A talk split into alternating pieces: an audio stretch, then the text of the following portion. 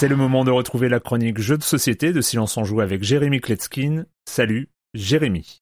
Salut Erwan, je n'avais pas chroniqué mon jeu de l'année 2020. En effet, il était sorti dans le monde en 2018, moi j'y ai joué en 2019, il est arrivé en France en 2020. Il est devenu tout à fait éligible, et donc moi sans hésiter, je l'ai nommé jeu de plateau de l'année dans l'émission bilan de Silence on joue. Et il joue en français pour ceux qui ne maîtrisent pas la langue de Shakespeare, bah c'est pas plus mal, le jeu comporte quand même pas mal de textes. Son nom, je le rappelle, en phase avec ce thème onirique, euh, pastoral, Everdell. Ne cherchez pas, ça ne veut rien dire, c'est le nom d'une vallée imaginaire qui s'étale sous les branches d'arbres majestueux parmi les ruisseaux sinueux et les cavités moussues et les créatures sylvestres florissantes. Enfin voilà, vous avez compris, c'est un monde enchanteur peuplé de personnages animaux, de soleil et de verdure. Le matériel, lui, il est juste somptueux, un grand plateau de jeu avec des illustrations de partout, des cartes qui sont euh, jolies, détaillées, travaillées, les ressources des brindilles en forme de brindilles, des petits diamants de résine, des galets bah, en forme de galets, puis des baies qui sont euh, en plastique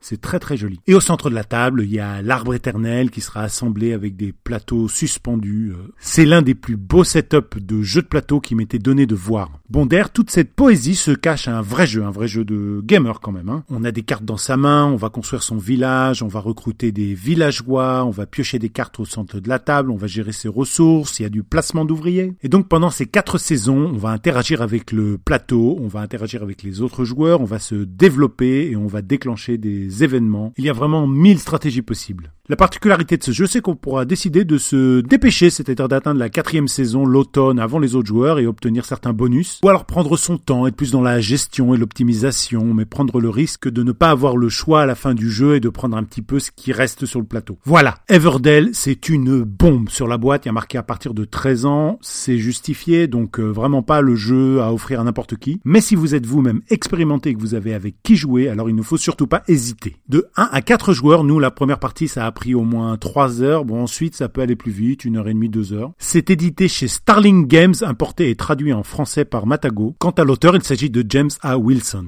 Et puisqu'a priori vous êtes des amateurs de podcasts, eh bien, j'aimerais vous recommander une émission pour cette fin de chronique. La numéro 123 de Proxy Jeux qui parle de rapport entre jeux de société et jeux vidéo. Et ce qui est super intéressant, c'est qu'il s'agit d'experts de jeux de plateau et donc ils approchent le sujet avec un angle différent de ce qu'on pourrait avoir l'habitude d'entendre dans le monde du jeu vidéo. Bon, ils en ont eu pour 2h30 de discussion et de chronique dont l'une d'entre elles autour de Slay the Spire Erwan. Donc voilà, à découvrir. Proxy avec un I, jeu avec un X. Et moi je vous dis à bientôt. Bye bye